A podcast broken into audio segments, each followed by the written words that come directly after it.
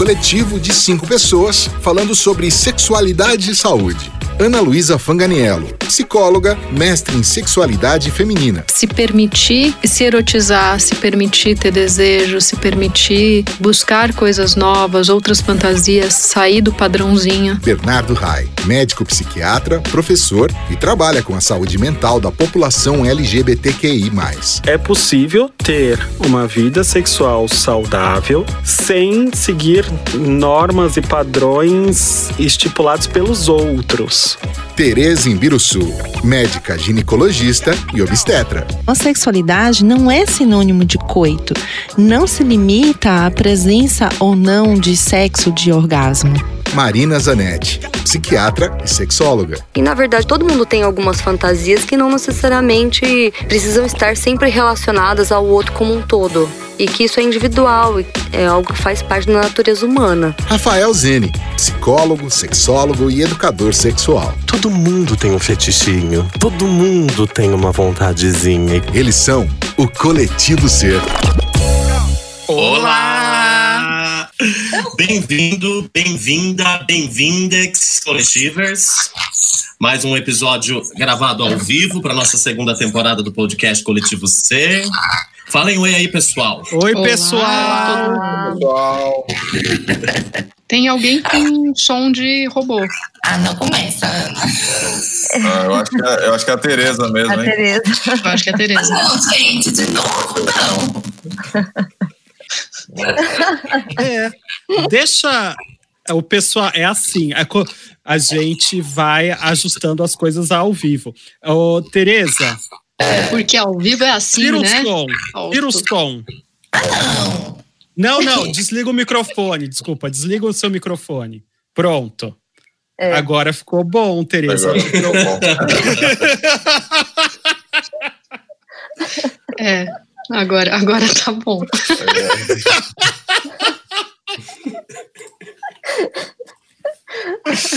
Te- Tenta pôr de novo. Tá muito ruim minha voz? Agora ficou bom. Agora é bom. Ficou bem-vinda, bom de Tereza. Vocês estão de sacanagem. Pronto, agora tá verdade. certo. agora, ficou, agora ficou bom. Isso. Bom Qualquer dia, boa- volta.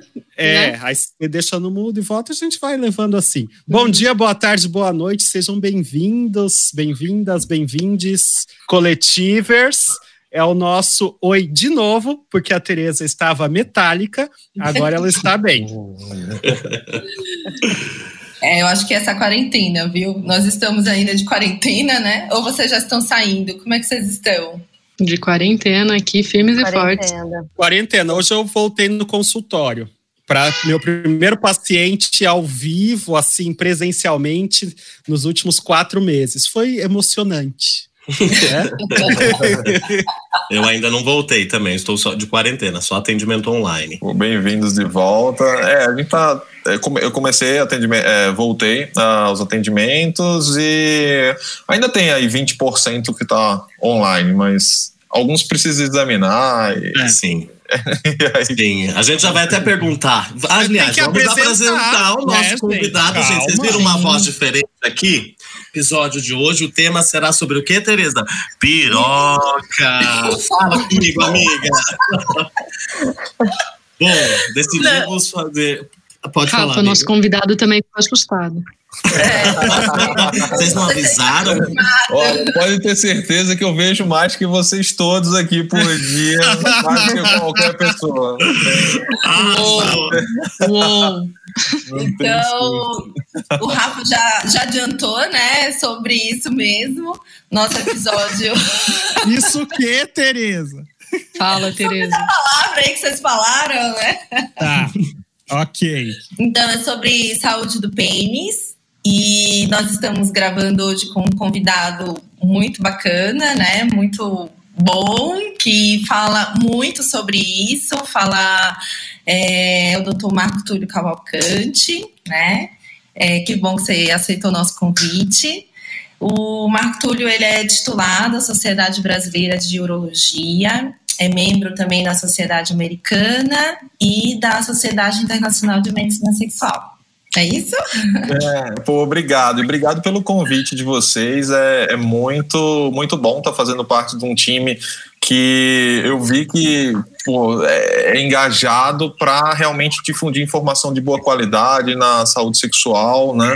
Então, formado de psiquiatra, psicólogo, terapeuta, é, ginecologista, e, assim, realmente eu, eu conheço pessoalmente só a, a Tereza, né, a doutora Tereza, e a gente comentou, falou, bom, e todo mundo muito bem formado, eu, eu, gostei muito do convite. Obrigado, obrigado. E é legal que você tem também, né, um canal no YouTube, que você é. fala bastante, né, para essa população, né? Você fala é. muito de sexualidade masculina, você fala de saúde sexual, e andropausa, né? O canal do YouTube eu inventei de fazer esse canal logo quando eu, há mais de cinco anos, eu falei, não, eu preciso realmente falar, passar informação de boa qualidade, deixar lá gravado, e começou devagarzinho, com um seguidor, outro pingado, e de repente, assim, teve um vídeo que eu acho que há três anos atrás, esse vídeo viralizou, e aí começou a aumentar muito seguidores, a gente tá com 145 mil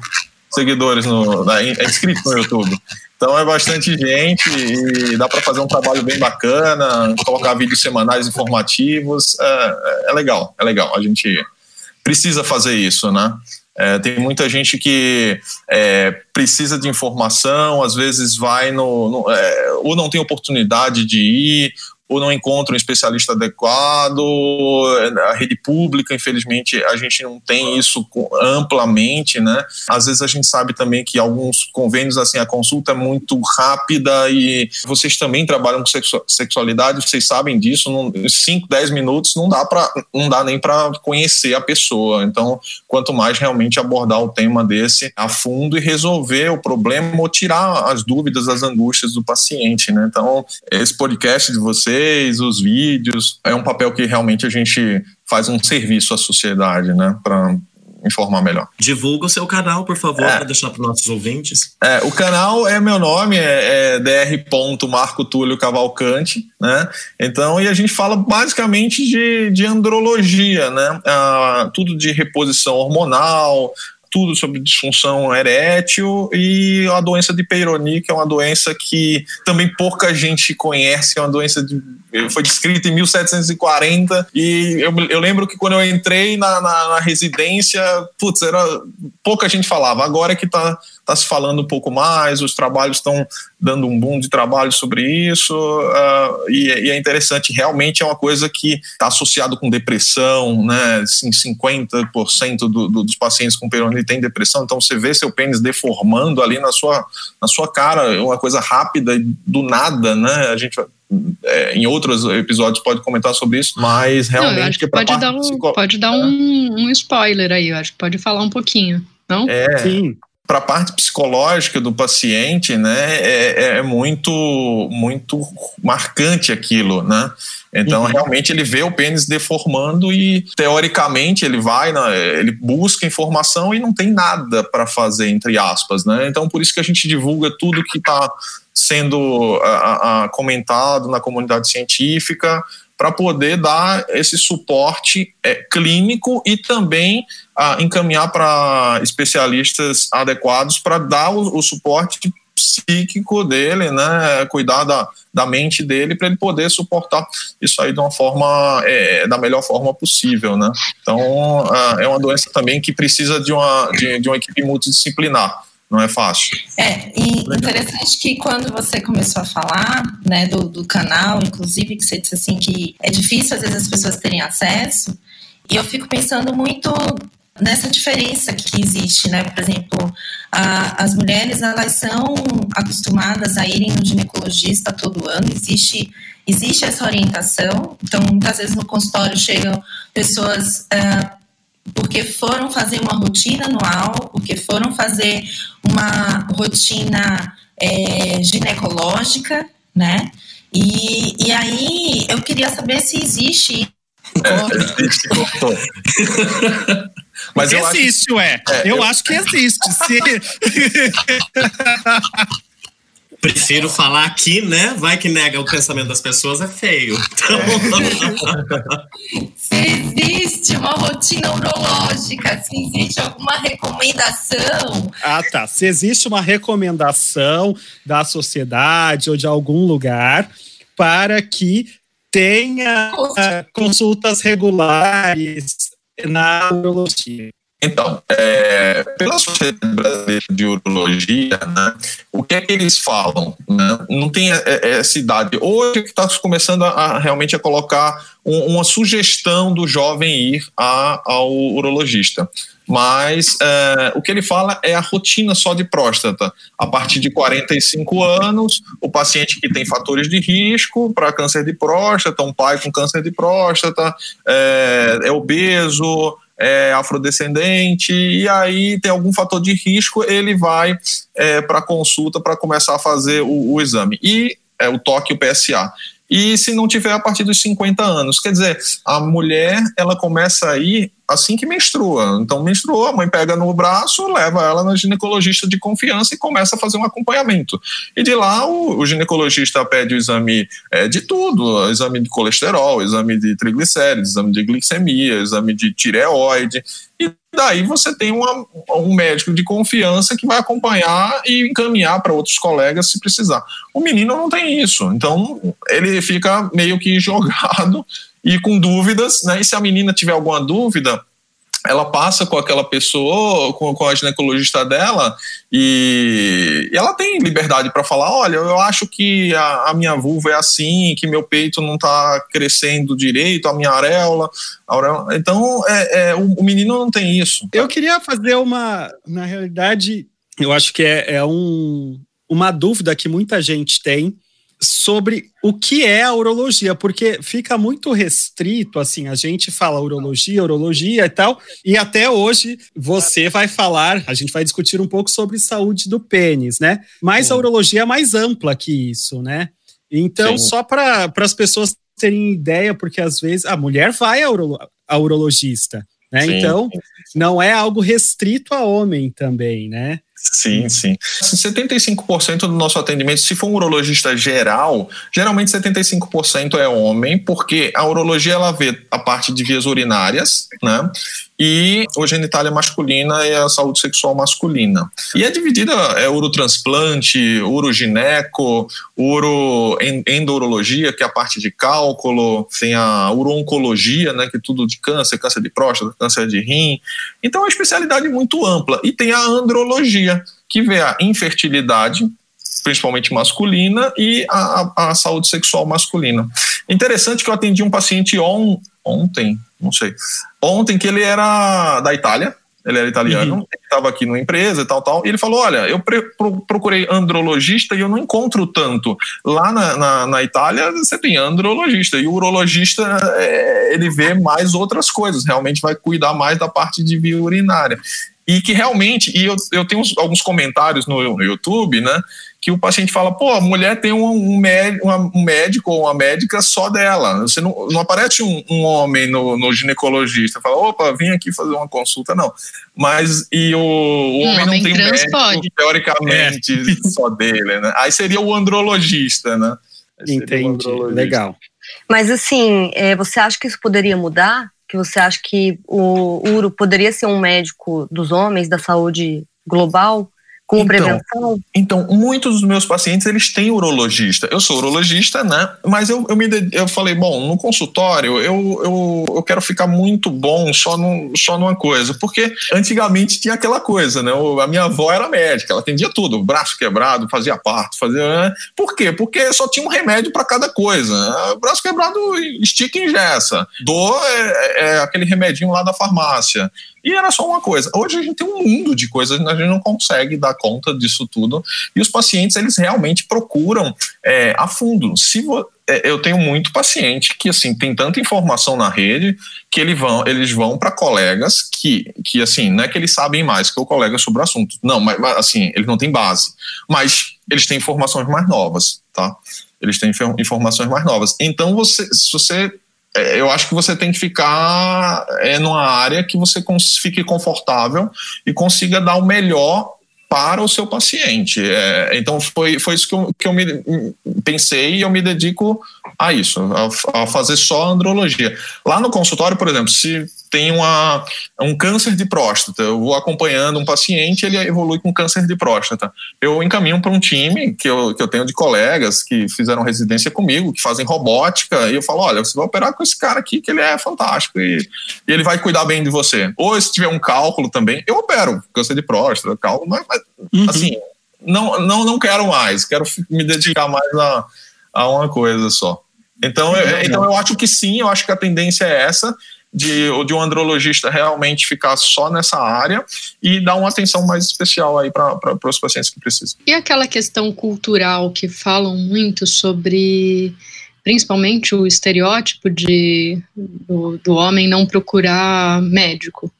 Você acha que isso também tende a mudar? Tende, tende, tende a mudar, está melhorando, né? Uh, eu ainda vejo muita resistência, muita resistência. Isso eu vejo principalmente com consulta é, de casal. Várias esposas, hum. namoradas é que marcam a consulta pro para o paciente, quando elas não trazem né, o paciente na consulta. Você vê uma clara discrepância da história clínica quando o paciente fala, ele vai com a, com a mulher dele lá. O paciente entra primeiro, ele fala uma história, ele fala, ah, não, sobre disfunção, por exemplo. Ele, fala, ele acha que tá bem, é uma negação, né?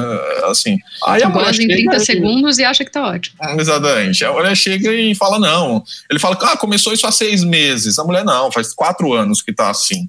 Faz quatro anos que não tá muito bom. Né? É, então você vê que realmente é uma história muito diferente e principalmente pela negação do, do homem que ele, ele, não, não quer aceitar que tem aquilo, né? É, disfunção erétil é muito interessante porque eles acham que não podem ter e, e não tem e negam até o final, até realmente não, é. não tem como fazer. E, e ficam sofrendo durante anos anos. Uh, eu, tenho, eu tenho paciente com, com 30 anos que nunca teve uma relação sexual decente, 30, 35, nunca conseguiu ter uma relação sexual decente e também não procurou muitas vezes, viu? Né? Porque, e queria, queria. Isso uhum. impacta na personalidade dele no trabalho, ele fica mais introspectivo, ele é um cara mais calado, ele é um cara que, sei lá, ele não tem uma, uma afirmação muito grande, é, ele tem mais medo, é, é diferente, muda tudo eu acho. Eu acho que essa parte é, sexual é muito forte na, na personológica. A gente está aqui com psiquiatras e psicólogos, terapeutas, eu não vou nem falar muito, porque eu posso Não, mas eu gostaria de É, eu queria enfatizar exatamente isso até para os coletivos, o, o, que a urologia, o urologista, né, junto com essa é uma das áreas que nós mais trabalhamos em parceria. E por sinal, você enfatizou, queria voltar alguma coisa num, num negócio que você falou lá atrás sobre a multidisciplinaridade, né, de a gente ser um atendimento multidisciplinar uhum. nessas condições, principalmente de disfunção sexual. Né? O trabalho do URO com o psiquiatra e o psicólogo barra sexólogo é imprescindível, né? Pra, é, existe, a gente já enfatizou num episódio na primeira temporada que existe, é possível, viu, ouvintes, mudar a, a condição do comportamento sexual e da, né, do prazer e das dificuldades, mas é preciso estar aberto e conversar com os seus médicos, né? Então, acho bem bacana. Começa o urologista, é um, é um profissional que ele está muito, é um dos principais, como a ginecologista também, em pegar essas questões de sexualidade e saúde sexual. É um dos poucos profissionais que os pacientes se sentem um pouco mais abertos, né? Já vou falar do pênis, é o médico que fala do pênis, então eu posso falar disso, porque existe uma encarnação para entrar nesses assuntos Assim como eu já enfatizei aqui algumas vezes, que a partir do título, né, a Ana, a Tereza também, o Bernardo, a Marina, quando a gente está associado à sexualidade, sabe? Ah, é o profissional sexólogo, é o profissional que trabalha com sexualidade. Os pacientes também vêm com um pouquinho mais facilidade de abordar essas questões. Um aspecto que eu acho importante, assim, Tereza, Ana e eu, a gente trabalha muito com mulheres, né, com disfunção sexual. Isso. Isso. É, e muitas vezes a gente observa assim que o casal tem um problema sexual, é, mas a mulher muitas vezes tem muito mais a iniciativa de buscar ajuda, uhum. até um pouco por considerar que a culpa é dela, né? Porque é, socialmente falando, eu acho que é muito mais comum que as mulheres se sintam é, culpadas de um problema de, de, de casal e as, muitas vezes assim mudando a sexualidade da mulher no relacionamento, aí sim emerge o problema do homem, que às vezes estava ali escondido. Né? É, por exemplo, uma mulher que tenha dificuldade de penetração, né, que a gente chama antigamente de vaginismo. É, muitas vezes, ao tratar o vaginismo, é, aparece uma ejaculação precoce que o cara tinha, que o esposo, o marido, o companheiro tinha e que não estava aparecendo, né? Mas talvez, se a mulher nunca tratasse, nunca fosse atrás, talvez o homem passaria a vida toda meio que escondido na disfunção da mulher, né? É porque aquilo não ficaria evidente. A gente E- tem algumas, algumas histórias, É né, nesse lugar. né, gente? Então, por mais que eu acho que a sexualidade masculina seja mais fácil de acessar, porque a sexualidade masculina é dita como importante, socialmente dizendo, é, Uhum. os homens acho que ainda tem muito tabu de buscar ajuda, porque ainda existe muito tabu em falhar sexualmente, né? Porque isso tem a ver com poder, tem a ver com status, e aí isso é sempre postergado ou deixado de lado, né? É, a gente vê muito isso, assim. Marco, só uma questão aí relacionada mais a consultório, a comportamento, ao atendimento em si. Você percebe essa dificuldade do homem se abrir e falar das suas dificuldades sexuais? Como é que é isso? Eu sei que a, a gente acaba sendo enviesado, né, por causa da nossa Uhum. especialidade né? Hum. Mas você disse que às vezes o acesso é porque por terceiros, né? Alguém leva o cara meio que obrigado e tal. E como é que você vê essa questão que está meio na moda também da masculinidade tóxica, esse estereótipo do machão e tal? Como é que é isso no consultório? Se começar, tem uma diferença grande se você, por exemplo, no consultório, que eu atendo basicamente andrologia, então o homem já busca toda a informação, ele já passou por um funil que ele foi ver o que é que acontece quando ele começa a falhar, quais são os tratamentos, ele já me conhece, já viu o vídeo, então ele já vai meio mais, mais como se fosse assim, como se você visse alguém na televisão e falar, bom, eu já te conheço, tá? Então é, é um pouco melhor. Então a diferença do consultório para um atendimento, por exemplo, se eu, se eu fizer como urologista geral num convênio. Então esse atendimento é o seguinte, ele vai lá fazer uma rotina de próstata, aí faz tudo certo, ah, tá urinando bem, tal, tal. A última coisa que ele faz, isso é muito clássico, todo urologista vai falar isso, que não trabalha só com sexualidade. A última coisa que ele faz ah, doutor, depois que ele levanta, ah, e tem alguma coisa para melhorar aqui? Só um pouco aí a, a ereção, para dar uma. Pronto. Ele, ele, ele passou a consulta toda, na verdade, ele marcou a consulta para isso, mas ele foi falar de um monte de coisa antes. e aí, a última coisa que ele fala na consulta é o remedinho para melhorar a ereção. O final é esse. E, na verdade, ele não queria saber nada que você falou antes da parte de dele. Ele só queria aquele remedinho que você vai passar no final da consulta. Então, é, tenho muita dificuldade. Agora, quando a gente pega já no consultório, que ele já vem para isso, aí já é mais tranquilo. Eu estou vendo que é, os pacientes já vêm mais abertos, já vêm mais preparados até psicologicamente para ter aquela conversa. Muitas vezes eles falam que é a primeira vez que estão falando, e aí realmente se abre mais fácil. 5%, eu vou, falar um número que eu, eu, eu acho que. eh, Eu não fiz esse cálculo, mas mais ou menos 5% a, a 10% eu tenho ainda um pouco de dificuldade de tirar uma história adequada, ele tem uma resistência em falar e, e passar informações mais claras ah, no consultório. Fora esse percentual é muito maior. Fora esse percentual, hum, nem sei quanto é que é, mas é, é isso como, como eu tô falando. É no final da consulta que ele fala alguma coisa. Eu tenho uma pergunta, e Marco, como é que eles recebem? Eu tenho sempre tive essa curiosidade dos homens, principalmente. Como que eles recebem quando vocês encaminham e vão abordar para caminhar para gente, os psicólogos, sexólogos, terapeutas sexuais? Como que é a recepção? É, Como que eles recebem essa esse encaminhamento? Esse encaminhamento. Então, muitos também têm resistência, né? Tem, tem uma resistência a isso importante, eu acho. A disfunção, eu falo para eles que a disfunção erétil é 100%, ele tem componente psicogênico. Pode ser componente primário ou componente secundário, mas 100% há, existe aquele, aquele componente psicogênico, né? Que piora em em todos os casos, né? Se é primário, é ele o, o começo, meio e fim.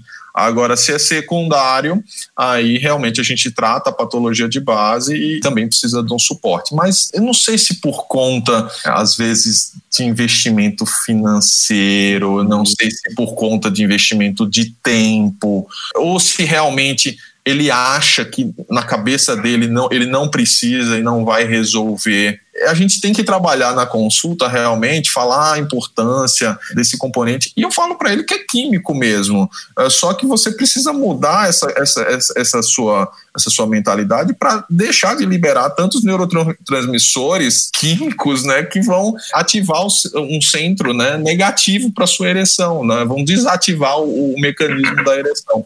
Né? Aqui não é técnico, mas simpático, parasimpático, dopamina, noradrenalina.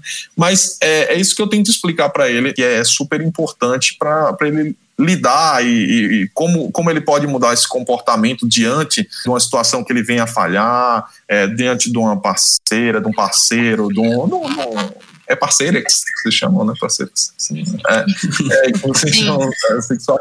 Então é, é isso. Eu, eu tento convencer a, a, a, todos a importância. Ah, lógico, alguns claramente são puramente orgânicos, né? É, um paciente pós-prostatectomia que está tudo bem com né, né, foi uma coisa é, secundária uma cirurgia ou então um diabético muito grave que está causando é, é, é, alterações psicogênicas secundárias. Uh, eu acho que aí realmente aí cabe mais a parte primária é, é, a parte de tratamento orgânico. Mas o resto todos a gente precisa de uma multidisciplinaridade mas a resistência é muito grande muito grande. Eu não sei quantos por cento converte para é, é realmente tratar em conjunto, né? É, existe um limbo, né, do, da, é. do encaminhamento do, do médico é. até chegar na, é. no consultório de psicoterapia. É. E, e meu também... sonho, na verdade, é fazer realmente uma coisa é, é, bacana, né? Eu até, eu até acho que eu comentei com a, com a, com a Tereza, é fazer realmente uma coisa bacana. Você, bem, o, o profissional que trabalha com isso, tem que ter um, psiquiatra, um psicólogo, um terapeuta associado também, é, é tratar a, a, parceira, se for parceira, tratar Sim. o parceiro, se for parceiro. Então, realmente fazer uma coisa bacana. É, hoje, o que a gente tem na parte de sexualidade é o seguinte, e foi por isso que eu, que eu investi mais nessa área. Porque ou você tem o médico mais clássico, o urologista mais clássico, muito bom, catedrático, professor, que é muito seco com o paciente e fala, olha, olha, toma esse remédio e pronto. Se não funciona, faz injeção ou coloca prótese, tal, tal, que é mais, é, é muito, não, não, não, escuta muito o paciente.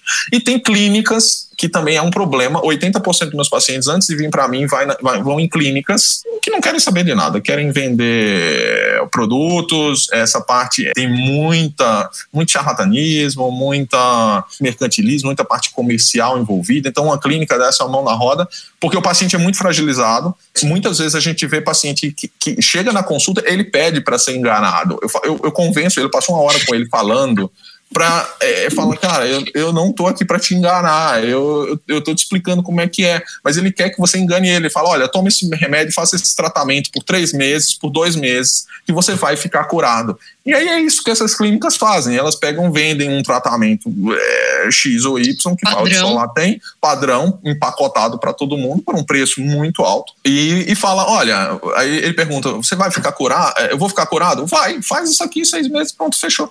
Pronto, e acabou. Ele resolveu o problema dele, vendeu o pacote, o paciente resolveu o problema dele, que ele escutou o que ele queria escutar, que ele vai fazer um tratamento de três meses vai ficar curado. E é isso. Agora, só que esse, isso que a gente está fazendo aqui, essa discussão, essa é, realmente você montar uma coisa com com profissionais certos que vai trabalhar e o paciente pode ir até o final, pode ir até um, evoluir para um, um, implante peniano, não tem problema nenhum, acontece. Mas ele tem que percorrer um caminho e entender do, da, da, do problema dele, né? Encarar a coisa de, uma forma boa e com suporte psicológico, porque a gente vê que tem paciente que chega a um implante, né? Eu coloco bastante implante peniano, eu acho errado você colocar assim um suporte psicológico muito bom, porque ele não vai ficar satisfeito. O seu grau de satisfação do implante não vai ser bom se ele não tiver a expectativa, Marco. Expectativa. Muita expectativa ao muita, dessa muita, muita, muita. E é interessante isso que, que você disse, porque normalmente assuntos mais polêmicos na medicina ou coisas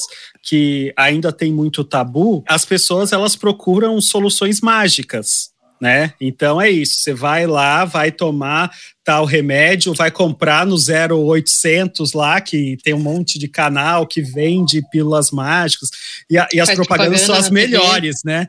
Assim, o cara triste, grisalho, sempre um cara tristinho tal. Aí daqui a pouco ele toma a cápsula X e fica com, com a pele boa, fica sorrindo, né? A esposa sorrindo Normalmente, sempre normalmente é o mesmo e normalmente é o mesmo ator que faz a propaganda do daquele de, de Do dentadura, colega. né?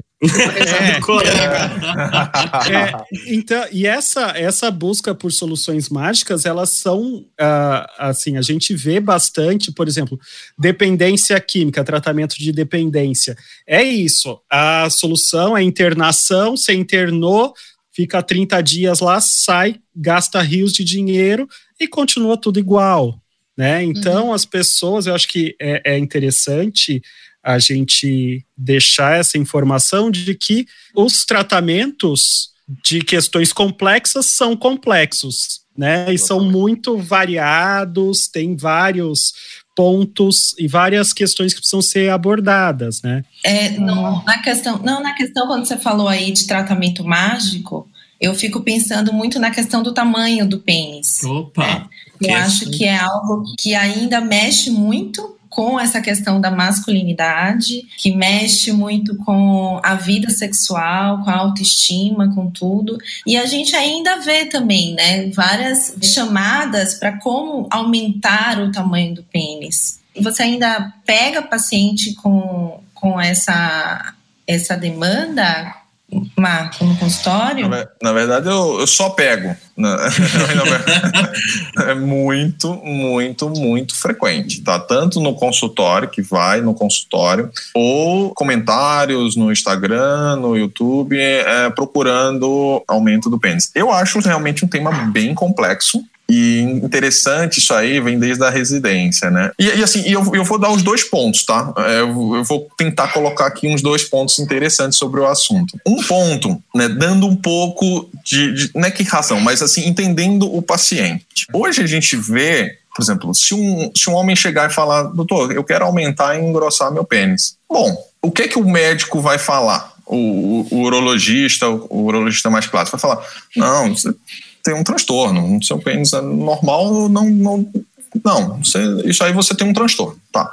Beleza, ótimo. Agora, se uma mulher chega num consultório de um cirurgião plástico e quer colocar um prótese de silicone para melhorar um pouco o aspecto, ficar com um decote mais. Ou né, rejuvenescer a chamativo. vagina para Ou fazer... rejuvenescer, a- é, ou rejuvenescer a vagina, ou, ou colocar uma prótese de glúteo, ou fazer qualquer procedimento. Ela nunca vai ser taxada de, ai, nossa. Não, não vai ser. É, é totalmente natural e totalmente aceitável. Né? Então, eu, eu realmente eu acho que nesse aspecto a gente tem que levar isso em consideração. Pô, será que todo mundo. Será que é realmente assim um, um- um problema tão grande o homem querer um, um- um- um aumento de pênis, um engrossamento de pênis?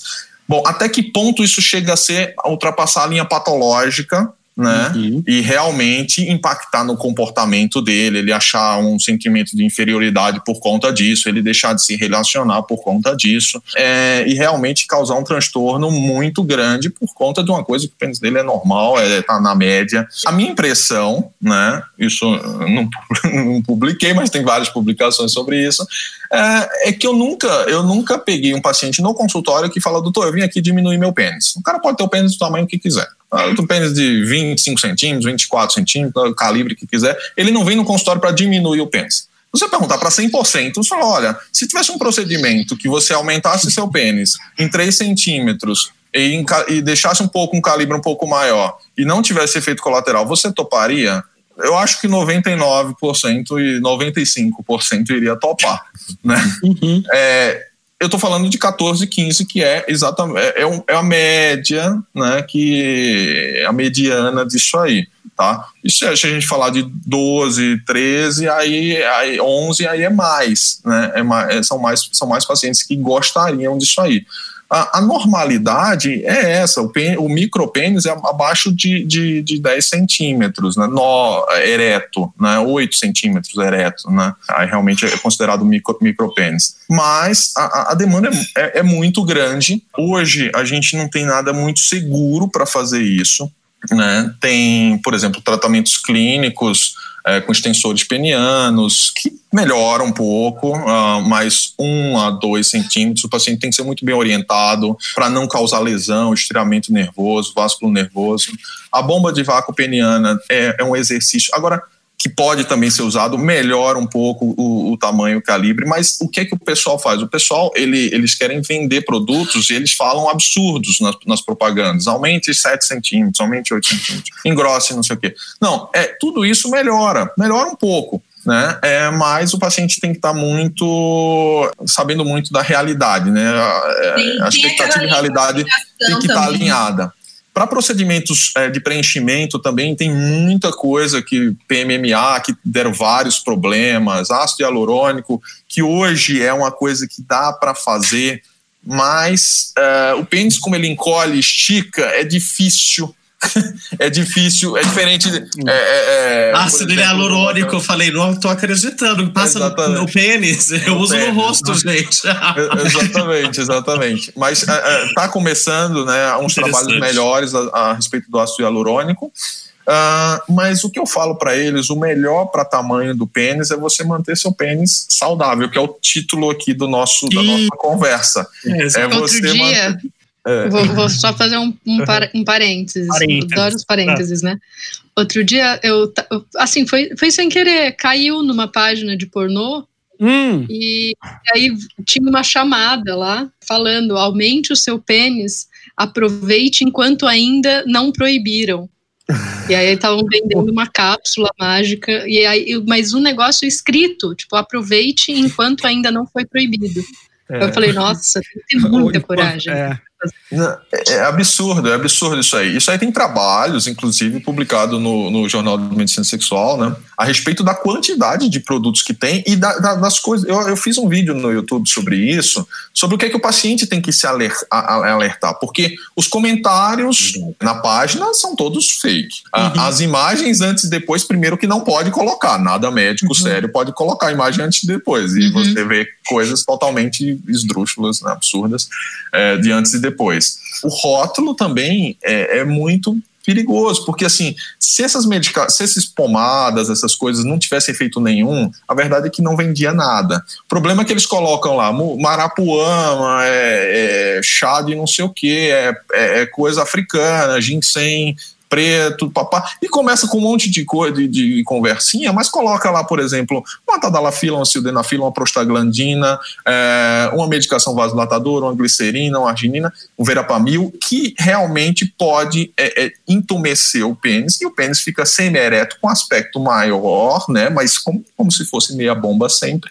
E aí o, uhum. né, o paciente não sabe realmente o que é que é, o que é que não é. E, e com um monte isso. de, de efeitos adversos, de, de possibilidade. Pode ter. De interações, né? Exatamente, exatamente. Imagina é... ficar meia bomba eterna. É. eu, eu, tenho, eu tenho um paciente que, que é assim, ele sempre fica. Ele, ele, ele é meia tá bomba eterna. Entendi. Mas, Uma coisa Marcos, que eu tava... queria perguntar, só um instante. É, a gente tá. geralmente vê essa, é, essa queixa de, de querer aumentar o pênis e tudo mais. Mas você já viu, que eu já vi na, na minha clínica, um paciente se queixar porque o pênis diminuiu de tamanho. Você acha que isso é possível? Você já viu alguma é, coisa a respeito? É, assim, não só é possível, é muito frequente. É ma muito mais frequente do que a gente imagina. Eu também tenho um vídeo sobre isso, sobre atrofia peniana. Inclusive, esse vídeo, puta, estourou. Foi um milhão de views. Eu imagino. Eu até falar, gente, agora, gente, o próximo episódio vai ter que ser sobre saúde mental, porque o povo vai surtar depois dessa informação. Exato. É, é, é, e, e atrofia peniana é muito frequente.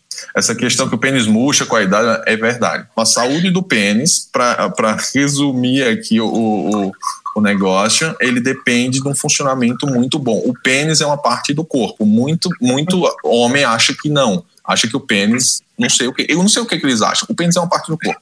Se ele trabalhar, se ele ficar em ereção que dá máxima. nome, né? É ali, ó. Então, É Aí entra outra- Freud, aí entra o Freud, né? Aí entra, aí entra Precisou uma toda a teoria questão. inteira para falar do que Exatamente. que é. Então, É. é- essa teoria eu acho interessantíssima, porque é, o pessoal acha que todos são iguais, mas não é. Tem gente, por exemplo, eu falo pro paciente, pô, tem gente que vai todo mundo na escolinha correr, um, fazer educação física. Tem um menino que naturalmente corre muito mais rápido. Ponto. Tem outros que tem um fôlego muito maior. Tem Eu sempre outros que corria tem- mais rápido que todo mundo. é, exatamente. Tem outros que têm uma flexibilidade muito maior que outros naturalmente. Não é porque alonga mais. Todo mundo faz ali a aulinha de alongamento. Fulaninho é muito mais elástico. Então, Você fala assim, tipo, uma pessoa que a saúde deteriorou de alguma forma pode ter o Pode ter atrofia. Isso, isso. Por exemplo, disfunção erétil é a principal causa de atrofia, tá? Principal disparada. O pênis não, não, é- não, não, não vai na ereção máxima, ele diminui. Peroni é outra coisa que atrofia muito. Dá para perder 5 centímetros num, num pênis, 6 centímetros no pênis, tranquilamente com a doença de Peroni. Prostatectomia radical diminui muito, só pelo procedimento cirúrgico da prostatectomia radical, porque você retira a próstata, dá ponto na uretra, dá ponto na bexiga ali para fazer a anastomose, isso já diminui o pênis. Tem um trabalho do Polperito, que é, é um dos maiores implantadores de prótese do mundo, é o maior implantador de prótese do mundo, que eu tive o prazer de passar com ele um, um tempinho operando. Ele, tem ele publicou um trabalho que o pênis diminui de meio a 5 centímetros a cada, entre 6 meses e 18 meses pós-prostatectomia com disfunção erétil sem reabilitação peniana. Então, 5 centímetros num pênis é muita coisa. É muita coisa. Sim.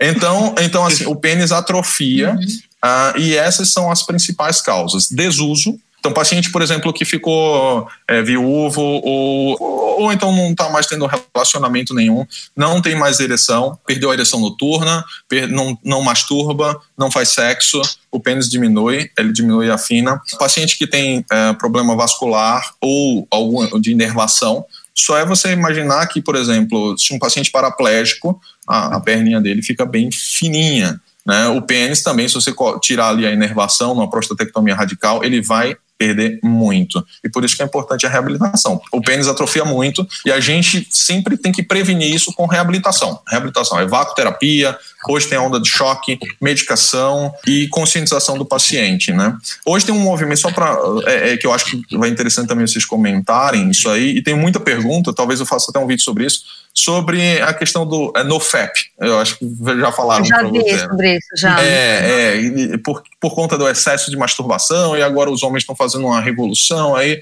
para não masturbar de jeito nenhum. E aí, assim, ótimo, mas é, é, o problema é que o pessoal, como não tem um, um embasamento muito bom, então às vezes você vai pegar um cara muito radical que também não tá nem, nem com nenhuma parceria sexual, nem com nada, e vai passar dois anos sem masturbar, sem nada, Olha, e o pênis vai sofrer uma, uma, uma certa atrofia ali, né? Então isso é interessante. Vamos dar algumas questões aí. Primeiro, eu acho que essa, esse lance do, do tamanho do pênis, pela minha clínica, eu, eu trabalho bastante com saúde mental da população LGBT, principalmente homens, GB, e nessa população, a queixa em relação ao tamanho do pênis é muito frequente É. né? Eu até uma vez um paciente falou para mim uma, uma coisa que eu não fazia a menor noção, que ele falou assim, eu queria ter um pênis mais shower, não grower. Eu falei, lembro. o que é isso, né? Vamos lá, vamos entender isso e tal. É verdade. Justamente porque tem mesmo esse lance de comparação, são dois É. homens ali ou mais, né? Que, que tem esse lance da comparação, né? Então, eu acho que muitas pessoas não, não têm a noção de como isso pode causar sofrimento e como isso pode é, desgastar relacionamentos e até acabar relacionamentos. E outra coisa que eu acho que a gente passou muito rapidinho, mas que é o, o título até do nosso episódio, que seria a saúde do pênis, né? E você falou que uma das coisas é, principais é manter o pênis saudável, né? Funcionando. Funcionando. tem que estar funcionando. O que seria isso? Como as pessoas podem perceber se está saudável ou não está saudável? Acho que tem algumas dicas aí que talvez sejam interessantes, né? Tá, é, é isso é importante. É, é, como manter o pênis saudável, né? É, isso é um dos pilares que eu falo para o meu paciente no tratamento da até da disfunção erétil, né? Tem a parte preventiva também. A gente fala da mágica, que a gente não faz a gente fala dos tratamentos naturais para disfunção erétil, tratamentos clínicos, tratamentos injetáveis e tratamento cirúrgico. Nos tratamentos naturais, que muito o cara pergunta, ah, não quero tomar remédio, quero um tratamento natural. Falo, olha, o natural é justamente o que você tem que fazer para manter seu pênis saudável. É uma boa alimentação, é fundamental, né, não vai entupir os seus vasos. É um sono adequado, um sono reparador e adequado. Então ninguém consegue você manter um, uma libido boa, uma ereção boa, com um sono é, atrasado, com insônia. Não, não, não tem como. É, o sono é uma das principais coisas que é, nosso pico de testosterona é às quatro da manhã, às cinco da manhã. A gente fica mais adrenalizado durante o dia, não, não é legal. Então, sono, exercício físico, um exercício regular, um exercício adequado também, um exercício extenuante não não funciona bem. Eu tenho pacientes que são triatletas, eu tenho pacientes que são corredores maratona, não é legal. É, alta performance, para tudo não é legal. Não, não, para o pênis também não é, quando é uma coisa muito extenuante. Tá? É, então, um exercício moderado e adequado. Uma parceria bacana, que você consiga se entender e te gere né, um conforto para você não ter é, inibição, então você vai inativar o sistema é, simpático, né? E você vai liberar seu sistema parasimpático, que é de relaxamento e todos os neurotransmissores é, que são necessários para um disparo ali no seu pênis e, aconteça todo o mecanismo da ereção. Então a parceria também é interessante. Vai ter pessoas que hoje, por exemplo, se a pessoa é, tem paciente que consegue ter várias ou vários parceiros, né, tem outros que não, tem, tem outros que funcionam muito bem com aquele parceiro ou aquele, aquela parceira que ele se sente bem né? E o resto não. Então não é, você não pode dizer que a disfunção erétil é, é orgânica com uma pessoa dessa. O paciente ele precisa também é, da parceria evitar cigarro, bebidas em excesso, drogas, tudo isso, medicações às vezes também, né? Então todos esses cinco pontos, né, são fundamentais para manter a saúde do pênis. Esse é, isso aqui é o tratamento natural. O fitoterápico, a vitamina, o, a, a raiz, que assim tem vários trabalhos que assim que são discutíveis, que não tem uma significância estatística muito boa e pode melhorar. Eu falo, olha, eu posso te passar um polivitamínico, sim, é legal você tomar, é legal, pode tomar também um fitoterápico, casos leves, pode ajudar ou não em alguns pacientes, tudo bem, mas esses cinco coisas a, a alimentação, o sono, exercício físico, controle do estresse e a, parceria, e a parceria do paciente são fundamentais e são eles são bons para a saúde do pênis. Você ter ereções matinais, noturnas, uh, ter uma frequência sexual regular ou uma se for ou uma masturbação, é como a gente falou, o pênis tem que funcionar. Se ele não uhum. funcionar, tudo que não funciona no nosso organismo, a tendência é é uma hipotrofia. Né? O pênis tá. também segue. É, como eu falei, a, a filosofia do, do, do, negócio é que o pênis é uma parte do nosso corpo como outra qualquer. Então, funciona da mesma forma. Eu acho que é importante falar da questão da higiene também, né? que é algo que, que se bate muito, principalmente em relação ao, ao câncer, né? E assim, a, a, higiene do, do pênis. E, e, é engraçado que é lavar com água e sabão e é muito mais fácil, é uma parte externa, quando a gente compara com a vagina, né? E é interessante porque no consultório, por exemplo, muitas mulheres cis, hétero, que são casadas com, com homens, eles falam, elas falam que tem nojo do pênis. Que às vezes sente um cheiro diferente, que tem nojo de fazer sexo oral. Pensando assim, será que é uma orientação tão básica a gente falar sobre isso, né? Que, será que é tão básico a gente dizer que é importante lavar o pênis com, com água e sabão? O que, que você acha? Então, é, assim, quanto mais conhecimento, quanto mais instrução o paciente tem, isso está cada vez menos frequente, né? Mas com certeza, quando eu era residente na, na, na Santa Casa, a gente realmente pegava algumas coisas complicadas. Ou então, quando a gente vai atender pacientes às vezes muito mais idoso, que não, não aí não perdeu um pouco essa esse cuidado com a higiene pessoal é, realmente é um fator de, um fator de risco importante para câncer de pênis, né? Então a gente orienta o paciente, reorienta né, é, essa limpeza, pede para alguma cuidadora prestar atenção, né? Se for o caso, se for um paciente que não esteja mais no entendimento dele. E muitas vezes, é, se, se for muito difícil essa, essa higiene por conta de uma hipertrofia do prepúcio, né, da pelezinha que cobre a cabeça do pênis, a gente faz uma cirurgia de circuncisão, de postectomia, né? Retirada do, do, do prepúcio, que isso, só essa cirurgia já diminui bastante aí a, a, a, incidência do câncer de pênis, assim como a predisposição de você pegar algumas doenças sexualmente transmissíveis, que aquela pele fica mais, a epiderme fica mais espessa, né? Muda um pouquinho uhum. o, o epitélio. Né? Então, quando a gente não consegue com orientação, com é, com essa insistência, a gente indica aí uma postectomia. Eu tive uma vez, você falou que nunca pegou um paciente que queria diminuir o pênis, mas eu tive uma vez um paciente que queria, porque dizia ele e a parceira que era muito grande e que ela, ela tinha muita dor.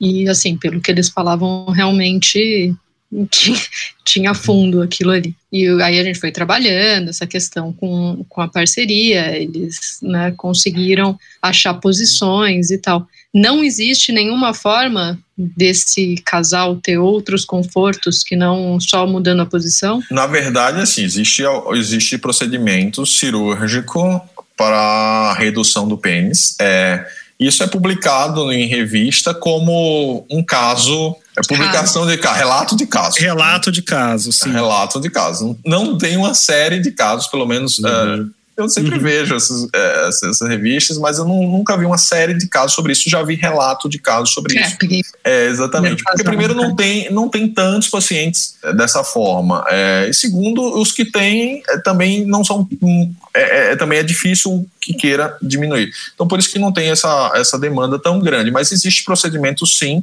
porque geralmente até esses pacientes eles têm ah, uma curvatura peniana. Então, se tem uma curvatura peniana, a gente consegue igualar ao lado, ao lado curto. Então, aí você uhum. já encurta um pouco.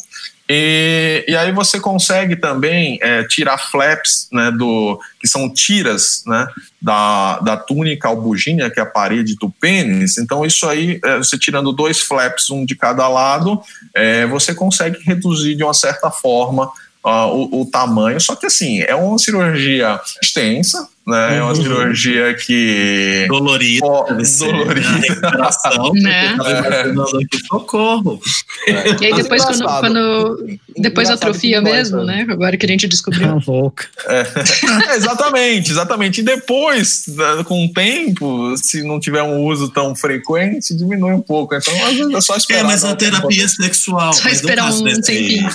Mas no caso de um casal assim, né, Ana, também tem os elementos aí de terapia sexual para ver ou é, é, é, como ampliar né, essa, esse, essa performance, esse ato, essa sexualidade do casal para conseguirmos dar conta do recado, eu diria assim. É, foi, foi exatamente é, isso que foi trabalhado. Foi é, a, é, aumentar, que... aumentar repertório, repertório, e aí sexual. o casal conseguiu ir bem e tal, e não precisou fazer nada muito extenso. Muito agressivo. Tá. Gente, há algumas questões também aqui para a gente lembrar um pouquinho. Quando a gente fala da saúde do pênis, também tem as disfunções das mais variadas que os pacientes eles acabam procurando andrologista, urologista ou mesmo uh, alguém da saúde mental para discutir. Né? Então, ejaculação prematura, disfunção erétil, a ejaculação retardada e todas essas outras questões.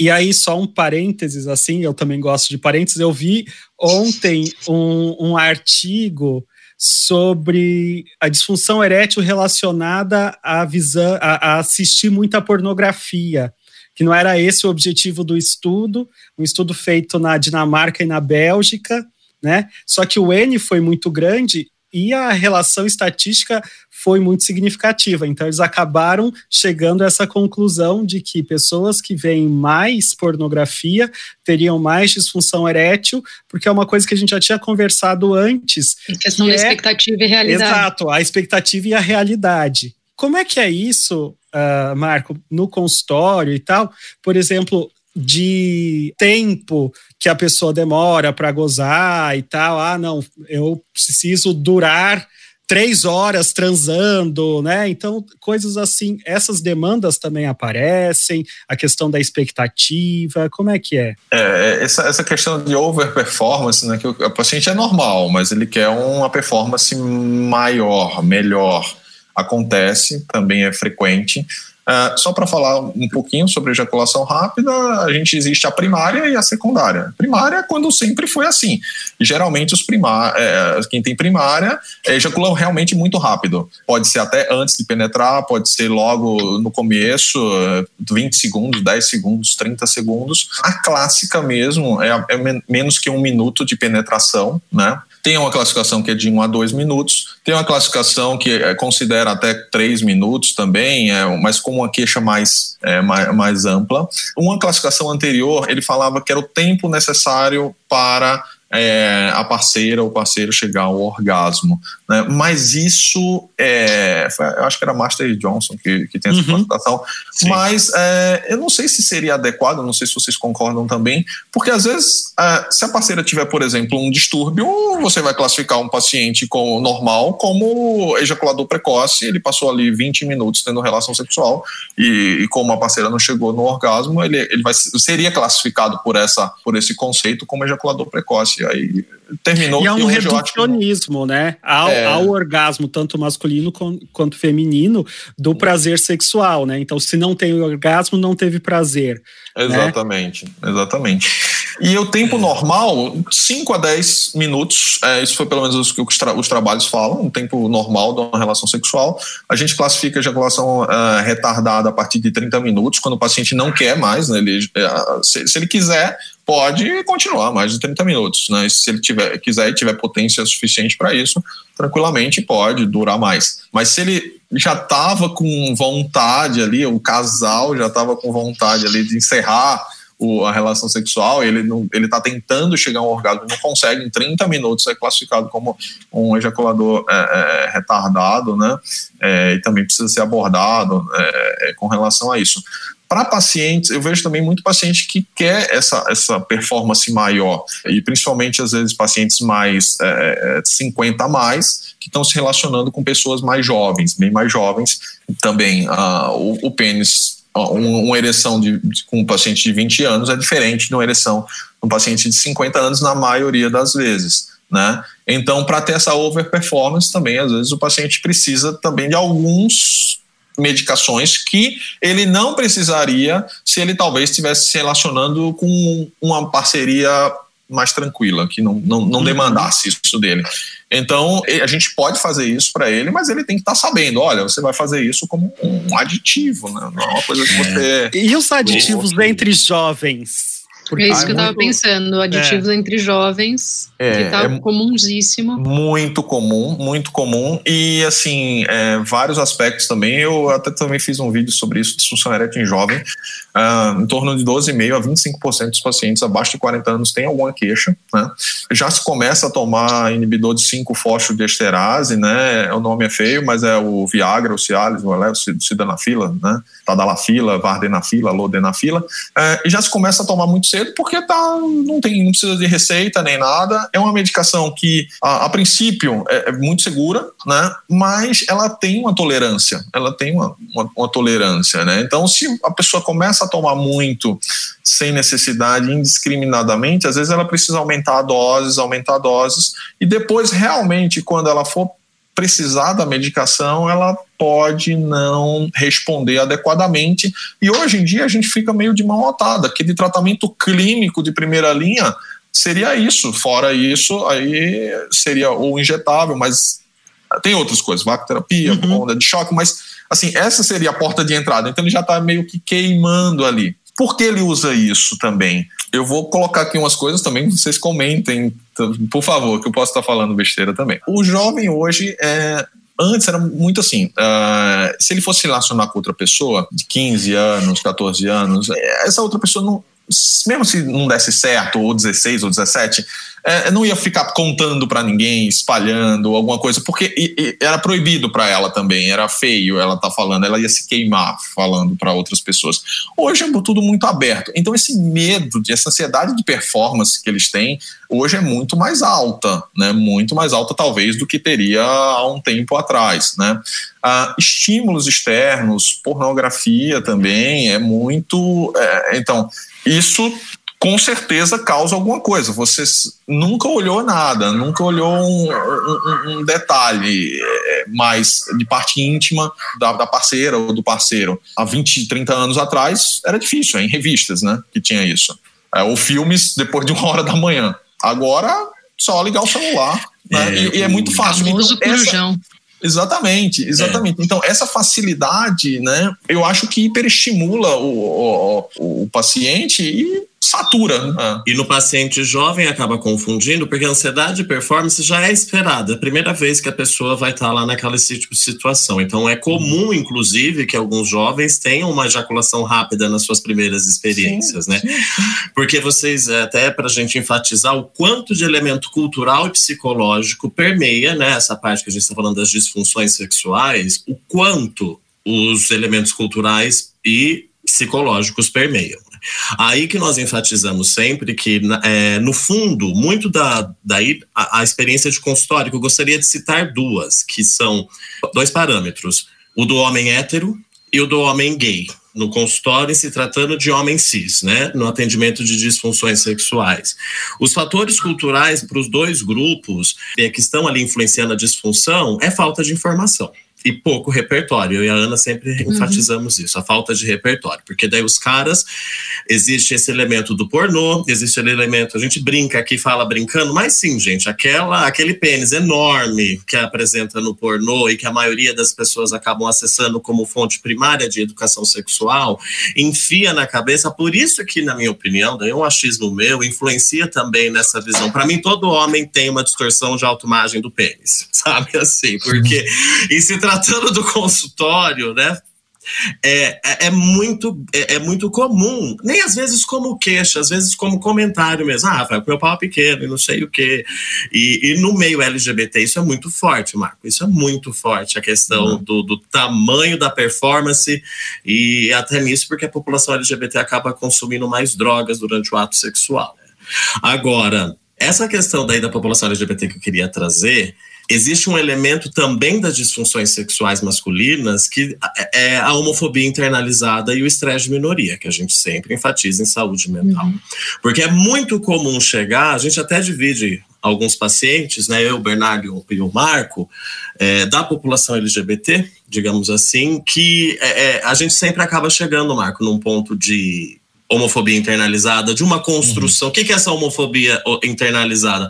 Uma construção inferiorizada da masculinidade, que eu não sou homem suficiente, entende? Um conteúdo reprimido ainda, apesar é, de ser mais militante que seja a pessoa, às vezes tem um conteúdo reprimido, seja religioso, seja moral, seja cultural ali, mas está reprimido, que atrapalha o cara justamente. Eu tenho um paciente, um caso, por exemplo, que me veio à mente de ejaculação rápida, é que seria proibido aquele gozo para aquela pessoa, entende? Também de uma uhum. construção, porque não existia, já havia sido eliminado quaisquer é, questões biológicas, influências biológicas e fisiológicas, era um cara que não gozava porque era pecado, no fundo, mas ele estava distante, inclusive, da religião naquele período. Passaram-se anos. Mas outros caras também, né, comum, caras que têm o desejo de serem ativos na relação homossexual, né, mas não o são por causa de dois fatores. Ou o meu pênis não é grande o suficiente, ou eu não sou macho o suficiente. E aí acaba até comprometendo um pouco da vivência da sexualidade, do prazer sexual, sendo só passivo. Porque você deve pegar essas coisas também, né, Marco? No sim, sim. de é, ativo é, e passivo também. É, exatamente. Né? E uma queixa que eu pego no consultório é, é, é frequente, quando o paciente é no paciente homossexual, assim, às vezes ele é passivo e ele reclama porque ele não tem ereção, ele acha que ele tem disfunção erétil porque Exato. não tem ereção e sendo passivo. Então é uma, é uma queixa que, que eu falo para ele: olha, conceitualmente não é isso, né? Mas É, e também enfatizo a importância aí dessa, da, da, da, conversa de uma terapia sexual e tal. Então, mas tem essa queixa é, é, que não é infrequente, é que quando o paciente é passivo, ele acha que sempre tem que estar é em, em, ereção ali, né? É... é... verdade. Mas essa educação sexual, né, do quanto tanto comprometida, né, que exige no fundo essa lógica do super-homem. Tudo isso, né, gente, está na minha opinião atrás da tal da masculinidade tóxica. É, é, o homem, o próprio homem, né, eu aprendi esses dias, achei ótimo a diferença uhum. de machismo para masculinidade tóxica. Quando a gente, o homem, aplica à mulher, é o machismo. Quando um homem aplica aos homens, é uma masculinidade tóxica, entende? É, é, uma exigência de que seja machão, uma exigência de que não seja feminado, é, mas estão, digamos, no mesmo. geram as consequências nos dois gêneros, né? Rafa, eu vejo um pouco essa questão da masculinidade tóxica, é um pouco uma visão sobre quanto o machismo é prejudicial ao próprio homem. É, e aí, é isso. Uhum. esse termo, né? Boa, boa, uhum. é exatamente isso. E é demais, gente, até para a gente enfatizar para os ouvintes, aqueles que se identificam como homens cis ou homens trans também, né? Apesar de, de, ampliar o tema para a masculinidade, o quanto ela é prejudicial para a nossa saúde mental e o quanto ela pode se estender para o corpo, isso entende? Aí quando a gente fica é, levanta aqui para vocês como trabalhar em equipe, se o corpo está atingido, mas a tua cabeça também tem algumas questões que prejudicam ou se influenciam, a importância de tratar e trabalhar essas duas coisas. Ejaculação ah, rápida, né, ou a precoce, como se chamava antes, é além do acompanhamento uro, o acompanhamento da terapia sexual existem exercícios, gente Agora, baixando, exercício de punheta, literalmente, que consegue uhum. com que você se estenda o, o minuto. Eu, punheta olha, guiada se chama. Gente, eu vou te falar, uma das coisas que eu fico contente no consultório, uma coisa que me deixa muito contente no consultório é a alegria de ver uma pessoa em aumentar um minuto ou dois da sua penetração. Uhum. É, é, é, impressionante ver o, o, quanto esses, esse tempinho, né? Se a gente for colocar 120 e, segundos uma coisa que eu sinto falta, porque eu também atendo população LGBT, né? Eu sinto falta de filmes de punheta guiada para população LGBT. Nunca, ah, Marina, não tem manual. Eu e Bernardo, a gente está pesquisando e até é, é, se aprofundando nas questões das disfunções sexuais da população LGBT. Existe apenas um manual na Austrália é, que aborda de maneira ainda mais questionadora e apontando a falta do que necessariamente, porque não existem pesquisas. As disfunções no próprio DSM, no, na CID, elas são somente de intercâmbio. É, heterocis normativa. É, heterocis normativa. Uhum. Não existe uhum. pesquisa falando de ejaculação rápida é, de sexo anal, por exemplo. Uhum. Entende? Então, algumas existem, claro que é, alguns exercícios, algumas questões é igual, mas existem certas particularidades, especificidades. E não, não existe uma, um curso, um livro, um manual, um, quiçá, pouquíssimos estudos falando a respeito. É, Eu acho que a gente volta numa questão que, que a gente já falou em outros podcasts e que é essa coisa do sempre sempre a, a, a, saúde sexual está relacionada à penetração. Essa questão fica muito forte do o, a performance, da, o tamanho do pênis, o, o quão, quão rígido ele está, é porque ficou muito por muito tempo que a penetração é o sexo, ponto. Se não tiver penetração, seja ela anal, seja ela vaginal, não, não existiu o sexo, né? E, e, ainda mais, né? Se não tiver o gozo, se não tiver ejaculação, principalmente a ejaculação uh, peniana, não vou colocar masculina ou feminina, né? Para abranger todos, uh, a ejaculação peniana, o que que o que que acontece? Não foi não foi suficiente satisfatório. Eu ia falar que exatamente essa questão da, da penetração, essa ideia fixa, né, pelo, pelos genitais de uma forma geral o quanto que isso também vai impactar. Impact, vai, vai, impactar, vai impactar vai, bastante. Travou aí, Tereza. então, eu queria só falar da idade, né? Essa questão do andropausa, o quanto que isso vai impactar também nessa questão do... Ah, boa pergunta. Uhum. Né? Porque como tem uma ideia fixa na questão da penetração dos genitais, e quando o homem vai envelhecendo, vai perdendo essa, esse ângulo de ereção, vai perdendo essa força de ereção, e o quanto que se, se, se busca isso também com, com a idade, com o envelhecimento, né? Essa, eu acho que também tem essa relação com a, com a masculinidade, com se sentir viril. Era isso, não sei se vocês ouviram. Sim, sim. Sim.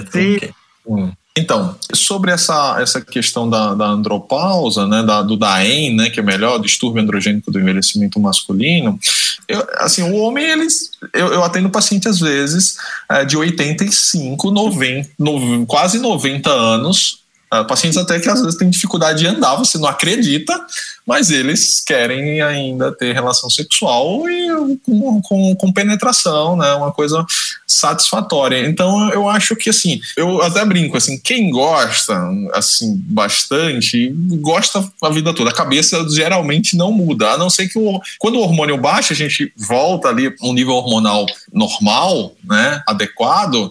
É, o paciente fica bem. Né? Nas quatro fases, a, libido volta, a ereção já não é mais a mesma, a gente também pode melhorar, mas o paciente ele sempre demanda isso, sempre demanda. Não, não vejo. Uh, agora, tem pacientes que, naturalmente, da natureza dele, que é mais tranquilo, não uh, nunca foi muito, nunca teve essa sexualidade muito aflorada, e aí ele vai é, é, envelhecendo junto com a, com a parceria dele, e isso vai deixando, vai ficando com um papel secundário, esse paciente não demanda e esquece, né? às vezes para realmente de ter a relação sexual. Mas quem é muito ativo e sempre foi, é, vai ficar aí com isso o resto da vida.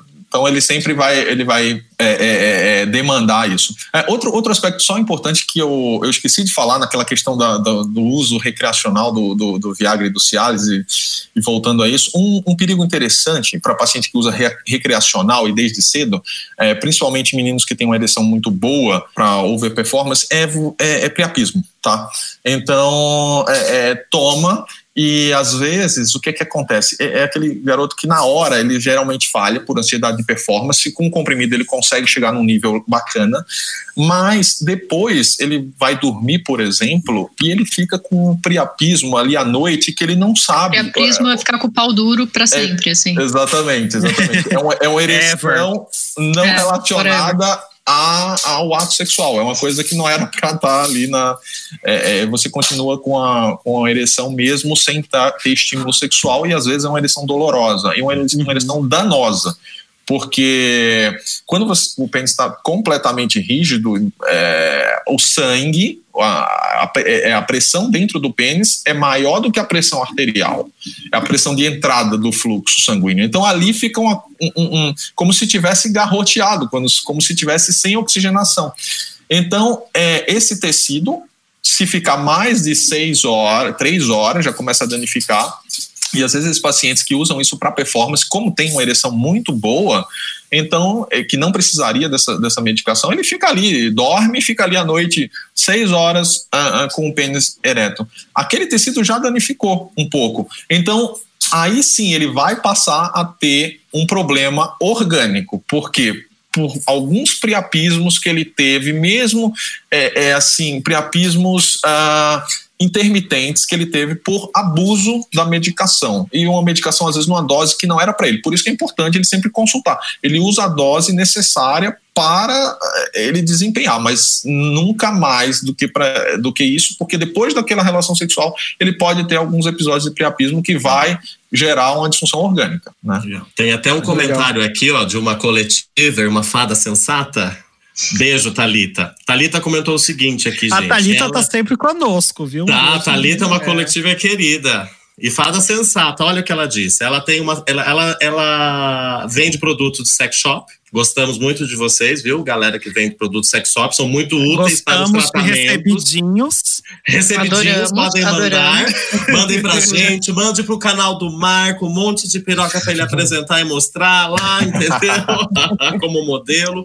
Bom, a Thalita vende produtos sex shop, gente. E ela falou que muitos homens vão em busca de produtos que causam a ereção. Tá? Ela falou que tem géis, que são também retardadores e prolongadores, e tem alguns vasos dilatadores, e que tem algumas cápsulas, mas ela não gosta de vender Por isso que eu falei que ela fada sensata. Olha o que, que ela fala. Pensa uhum. em oferecer um negócio desse e o cara ter um treco. Concordo, Thalita? Ela diz que a orientação dela, quando sempre busca esse tipo de, de produto, é procure um médico. Gente, é qualquer coisa né, que a gente vai tomar de automedicação, procura os caras que estudaram para isso, tá? Vamos deixar esse recadinho. É, é para ajudar mais, é para ter mais efeito, para ser mais eficaz, para ter uma estrutura também de tratamento, para você não ficar precisando daquele Cialis sempre, ter sempre que ficar nervoso, se esqueceu. É para você resgatar, às vezes, a tua sexualidade, a maneira de você fazer sexo, ou também aceitar e entender por que, que aquilo está acontecendo. Então. É, e dedo é, tá é, para isso também, né, gente? É, Vamos gente, lá. não vai ficar tomando é, as coisas que não sabe para que, que serve. É, aprende, aprende. Bom, então, obrigado, Tarita, da pergunta, e que legal que você faz essa, faça essa orientação. Já que eu não posso falar, eu vou dar Agora mímica, ficou né? ótimo. Agora tá agora ótimo. Tá bom. Agora fala, tá agora fala. Agora tá Aproveita. Tá agora, na hora de palhaçada, fica bom, né? Dizer, agora que vocês não me ouvem, eu vou fazer mímica. Tem dedo, tem língua, nariz. Isso. É, mas funcionou. Olha! Eu acho, eu acho que assim, já, a gente já está com uma hora e vinte, é. já, já, dando uma fechada, eu, eu deixaria, a minha, minha notícia seria, mais vale um pequeno brincalhão do que um grande bobalhão. já sei! Já sei! Não, nessa, não sei, aí vai de gosto, né, Ana? Tem quem gosta, Olha, tem quem não Mas um grande bobalhão? Você gosta de um grande sei. bobalhão? Vai que... Ah. A, a sexualidade é muito ampla. Machuca, tá? Grande demais machuca também. Então, às a vezes. A sexualidade é muito ampla, né? Às vezes Tem menos gente... é mais, né, Tê? Às vezes. Eu acho que essa tem que ser Vai que a pessoa gosta, vinheta, por exemplo, Marina. de um fisting, né? Então, é, gente, e, e também, sim, mas, mas aí, mas aí não é, é, brincalhão, entendeu? Ah, então. A questão do bobalhão é aquilo tá. que assim, só fica ali achando que só porque é um pau grande ah, tá o suficiente. Que fica parado. Porque isso né? acontece. fica parado ali achando, ah, não, sou pirocudo, né? beleza, não, não preciso fazer mais nada. não, a pessoa tem que se esforçar, né? Esse é o negócio. Se esforça, é. se esforça. Olha, gente, a, gente tem um episódio só sobre essa magia do pênis. O Marco citou lá atrás que é uma parte externa ao corpo. Freud falou, gente, é, mano. Essa coisa que o, homem acha que seu pênis é mágico é real. Uhum. É só uhum. ver esses comentários. Ah, ela, aquela fulana é falta de piroca. Não, amor, uhum. ela, ela, não quer uma piroca, ela quer outra coisa? É. gente, uh, eu queria finalizar aqui primeiro mandando beijos para os nossos coletivers, Luiz Eduardo, a tá Thalita, que, tá que é também, fiel, Luiz Eduardo é fiel, Thalita é fiel, Dani Carnerito fiel. É, ela Luan. é Oi, Luan. Um beijo Oi, Luan. também. Robson. O Robson é fiel, gente. Fiel também. Indica. Todo mundo aí, muito obrigado. Olha. Beijos a todos. E gostaria de agradecer mais uma vez a presença do Dr. Marco Túlio Cavalcante, andrologista, que tem um canal que bomba, um, um canal bafônico no YouTube. É bem legal, gente. Né? E também no Instagram. Alguém mais quer falar alguma coisa? Críticas, sugestões, dúvidas, antes da gente finalizar oficialmente? Não, já deixei o meu recado. Queria agradecer de novo o convite, parabenizar vocês. O podcast é fantástico. É, eu assim, eu, eu ouço né, no carro, quando eu estou indo para o consultório, voltando.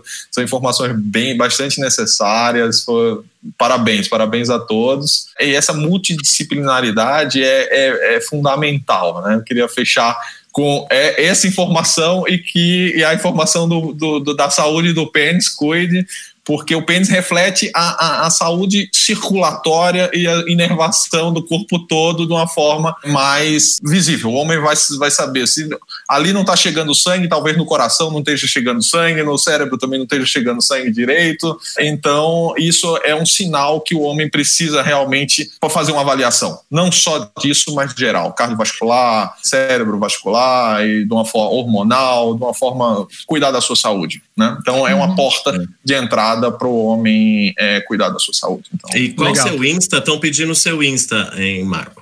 é dr.mtcavalcante. Ah, A isso. gente marca lá no Instagram do coletivo. E o- Boa, o, boa. O, YouTube é meu nome, é dr.marco Túlio Cavalcante. Eu marquei ontem na, na foto do desse. Você marcou, desse-? É, eu, eu, eu marquei vocês também no story. Eu, deixa eu ver aqui, ó. Nós Eu- estamos eu marquei lá. o Bernardo, eu marquei. A o Luizinho aí, fiel. E marquei o coletivo C. Obrigado, tá? Muito obrigado. Foi um prazer conhecê-lo também. Ele trabalha em parceria, gente, com o pessoal aqui do coletivo, em vários pacientes. Quero parabenizá-lo pelo seu trabalho, sabe? Só para enfatizar o quanto é legal ver os pacientes chegando até a gente com um médico tão humanizado em apontar, falar: olha, vai para o psicólogo, vamos falar disso, isso é um problema. Alguns pacientes LGBTs que você encaminhou, que você recebeu com tanto carinho e acolhimento, parabéns, viu, Marcos? É muito legal ver essa. É por isso que funciona a parceria também, né? Exatamente. É, e obrigado pelo convite. Foi bem legal ter você aqui. Eu gostei bastante do, do programa de hoje. Valeu, valeu. Gente, Obrigada, um beijo. Não sei se vocês estão me ouvindo. agora mais ou menos. Meio robotizada, Tê, mas estamos vendo. Essa tá moderna, ela tá no futuro, bem tarde. No, no futuro que já não tem mais pandemia. Exato, tá no dark. Amiga, como tá aí? Tamo viva? Gente, vamos ao nosso. Sigam a gente no Instagram, arroba coletivo ser. Estamos em todas as plataformas: Spotify, Google, Deezer, Apple. Não esqueçam de dar cinco estrelinhas pra gente no Apple, porque a gente é bonita e merece. Tá? É, gente, é isso. É isso, é só, só isso, tá? Simples assim. Beijos a todos, muito obrigado Beijão. pela Beijo. Beijos. Beijo, beijo. Tchau, tchau. Até mais. Tchau, tchau.